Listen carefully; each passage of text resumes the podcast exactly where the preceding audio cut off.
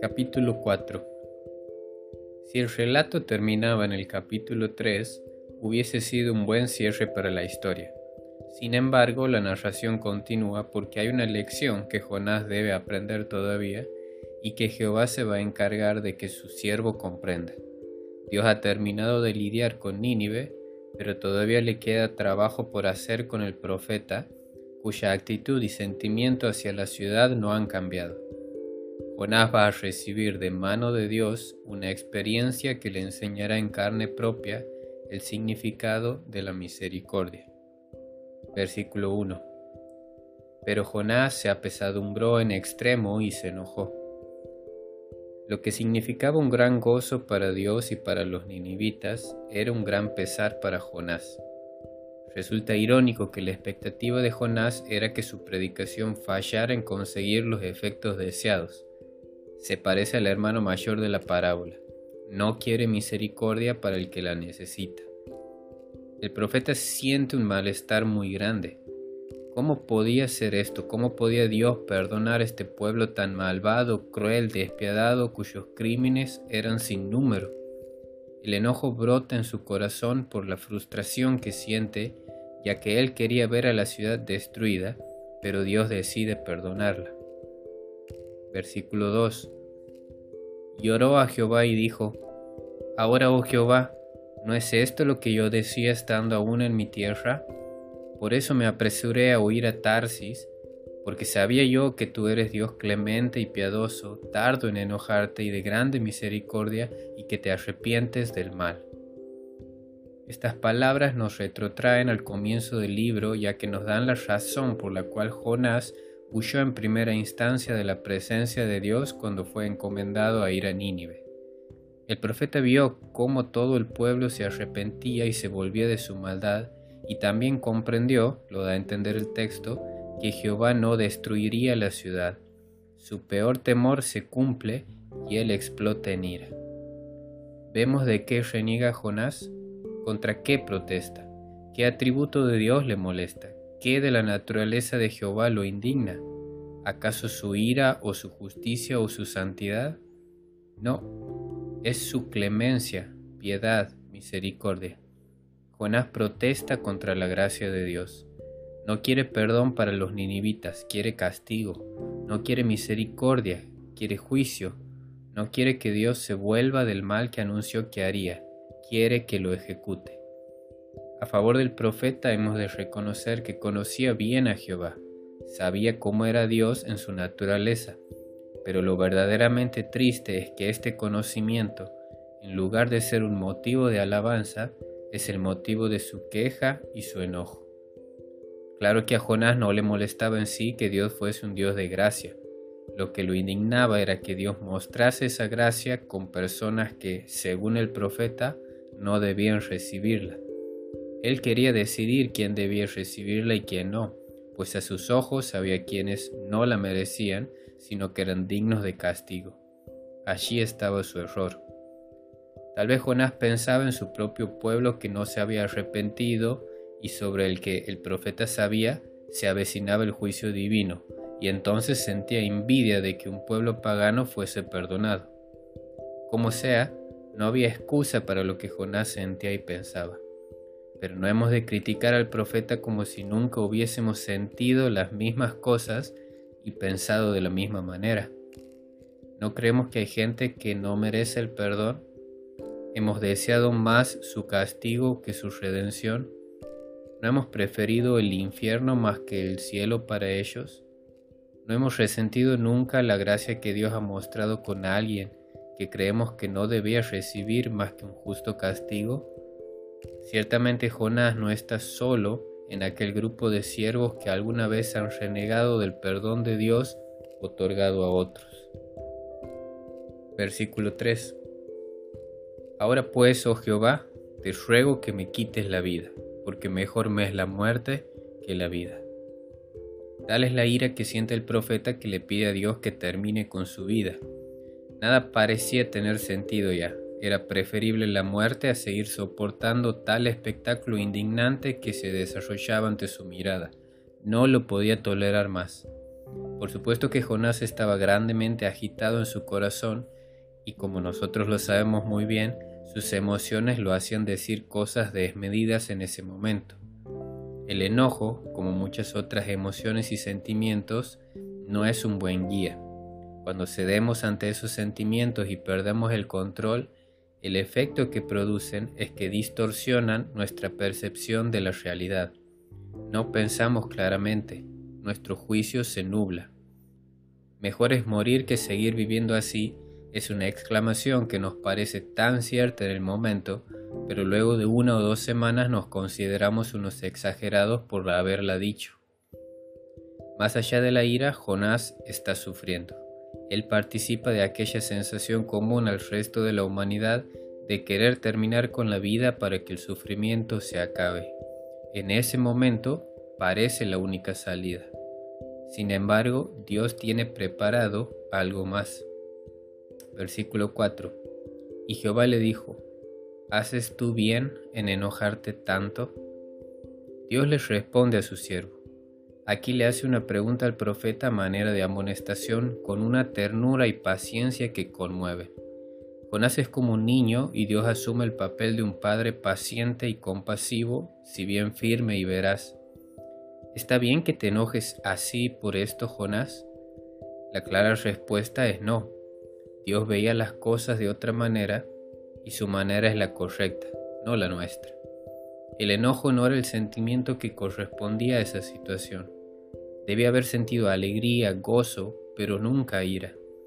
Y esa ira iba a destruirlo por dentro. Por ello es por lo que la historia tiene un cuarto capítulo, porque Dios quiere hacer recapacitar a su siervo y va a insistir en ello hasta el final. Versículo 5. Y salió Jonás de la ciudad y acampó hacia el oriente de la ciudad, y se hizo allí una enramada, y se sentó debajo de ella a la sombra, hasta ver qué acontecería en la ciudad. El profeta no responde a la pregunta de Dios ni se vuelve a dirigir a él. Simplemente escoge un lugar apropiado para ver qué acontecería con los ninivitas luego de los 40 días. Todavía albergaba la esperanza de que Nínive sería destruida por Dios y se aleja lo suficiente como para estar seguro de que nada le ocurriría si eso pasaba. Prepara una choza en medio para tener algo de sombra y poder soportar el calor abrasador del sol. Desde allí miraría la ciudad con ceño fruncido y corazón resentido. Versículo 6. Y preparó Jehová Dios una calabacera, la cual creció sobre Jonás para que hiciese sombra sobre su cabeza y le librase de su malestar. Y Jonás se alegró grandemente por la calabacera como en el capítulo 1, versículo 4, versículo 17, y en el capítulo 2, versículo 10, Dios muestra que es el que controla la creación para que sus planes se cumplan. Sombra era lo que Jonás buscaba, sombra es lo que Dios le daría por medio de una planta que creciese rápidamente de forma milagrosa. Evidentemente la choza no fue suficiente para cubrir de los rayos del sol, y mientras esperaba ver qué acontecería con la ciudad, la estaba pasando mal.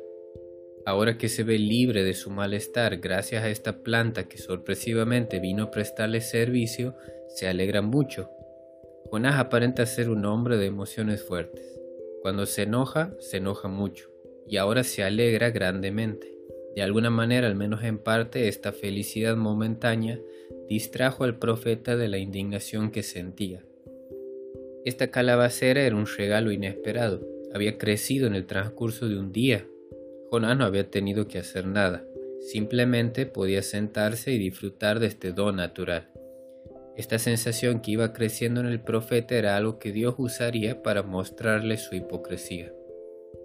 Versículo 7. Pero al venir el alba del día siguiente, Dios preparó un gusano, el cual hirió la calabacera y se secó. Solamente pasa un día y Dios interviene otra vez. Esta vez prepara un gusano, alguna especie de plaga que hiciese secar la calabacera tan rápido como ésta había crecido. El tiempo en el que Dios ordena que esto ocurra no es arbitrario. Justo al comienzo del día, cuando Jonás más desearía y necesitaría de la sombra. Así como se levantó, se dio cuenta de que la calabacera había muerto. El carácter transitorio de esa planta era parte esencial de la lección que Dios quería darle a su siervo. Versículo 8. Y aconteció que al salir el sol, preparó Dios un recio viento solano, y el sol hirió a Jonás en la cabeza y se desmayaba y deseaba la muerte, diciendo, Mejor sería para mí la muerte que la vida. Dios prepara algo más que agravaría la situación del profeta. Lo que desata es el siroco o vendaval del sudeste, un viento caliente y seco que solo contribuiría a llevar a un extremo los padecimientos del profeta. La cosa no podía empeorar para Jonás. Había perdido la planta que le daba sombra, estaba bajo los rayos del sol y ahora arreciaba aquel viento lleno de arena y encima caluroso. Tan fuertes eran los rayos solares que al parecer el profeta sufre una suerte de insolación ya que se siente desmayar. En tal situación de impotencia y enojo renace su deseo de morirse.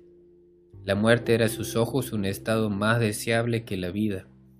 Esta vez su ira se debe principalmente a que ha perdido aquella calabacera que tanto placer y beneficio le había dado. Versículo 9. Entonces dijo Dios a Jonás, ¿tanto te enojas por la calabacera? Él respondió, mucho me enojo hasta la muerte. Finalmente llega el tiempo para explicarle a Jonás la lección. Dios ya no interviene, ahora habla con su siervo y le hace ver su incoherencia e hipocresía. ¿Era válido enojarse tanto por una planta? ¿Era acaso algo para hacer tal berrinche? El profeta no entra en razón y responde justificando su enojo e incluso afirmando que era un enojo hasta la muerte, es decir, que desaparecería solo con la muerte. Versículo 10. Y dijo Jehová, Tuviste tu lástima de la calabacera en la cual no trabajaste ni tú la hiciste crecer, que en espacio de una noche nació y en espacio de otra noche pereció. Dios daría su respuesta final y lo hace con una pregunta que pone en evidencia la hipocresía e inconsistencia del profeta. El Señor va a comparar la situación de Jonás y la calabacera con la de Dios y los ninivitas. Primero, descubre los sentimientos de Jonás por la calabacera. Tuviste lástima por una planta. Segundo, él no había estado involucrado en el crecimiento de ella. No trabajaste ni tú la hiciste crecer. No la sembró, ni la regó, ni la cuidó. No hizo nada para contribuir a su existencia o sostener su vida. Tercero, se apegó a algo que duró tan solo un día. En espacio de una noche nació y en espacio de otra noche pereció. Versículo 11. ¿Y no tendré yo piedad de Nínive, aquella gran ciudad donde hay más de 120 mil personas que no saben discernir entre su mano derecha y su mano izquierda, y muchos animales? Con esto en claro, ahora Dios reprende a su siervo comparando su situación. Tú te puedes compadecer de una planta y yo no puedo compadecerme de miles de personas. Es más importante que la vida de las personas de aquella ciudad donde incluso hay niños inocentes. Y has tomado a precio esta calabacera por la cual no has movido un dedo y yo no puedo tener afecto por quienes he creado y a quienes sustento y proveo día a día? Por gozar de esa planta un solo día hubieses querido que siga existiendo y te enojas porque procuro la vida de quienes he conocido desde el día en que los he traído a la existencia? ¿Cómo puedes sentir lástima por la vida vegetal y no sentir compasión por la vida de tantos seres humanos?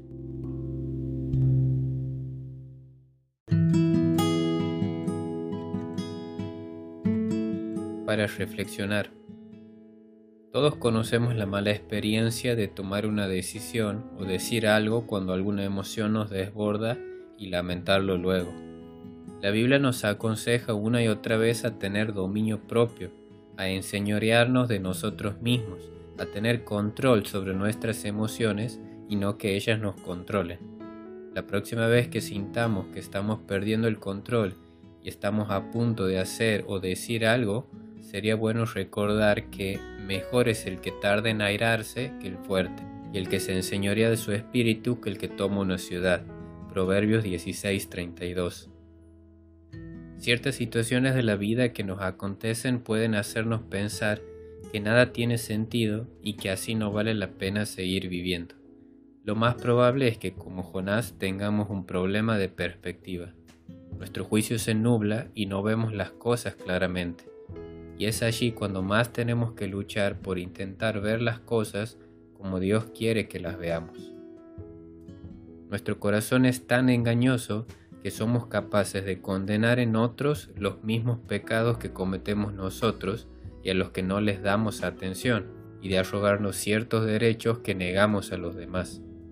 Jonás creía que él tenía derecho a sentir compasión y lamentar la muerte de una planta, pero se enojaba con Dios cuando él decidió tener compasión y mostrar misericordia hacia miles de personas en aquella ciudad.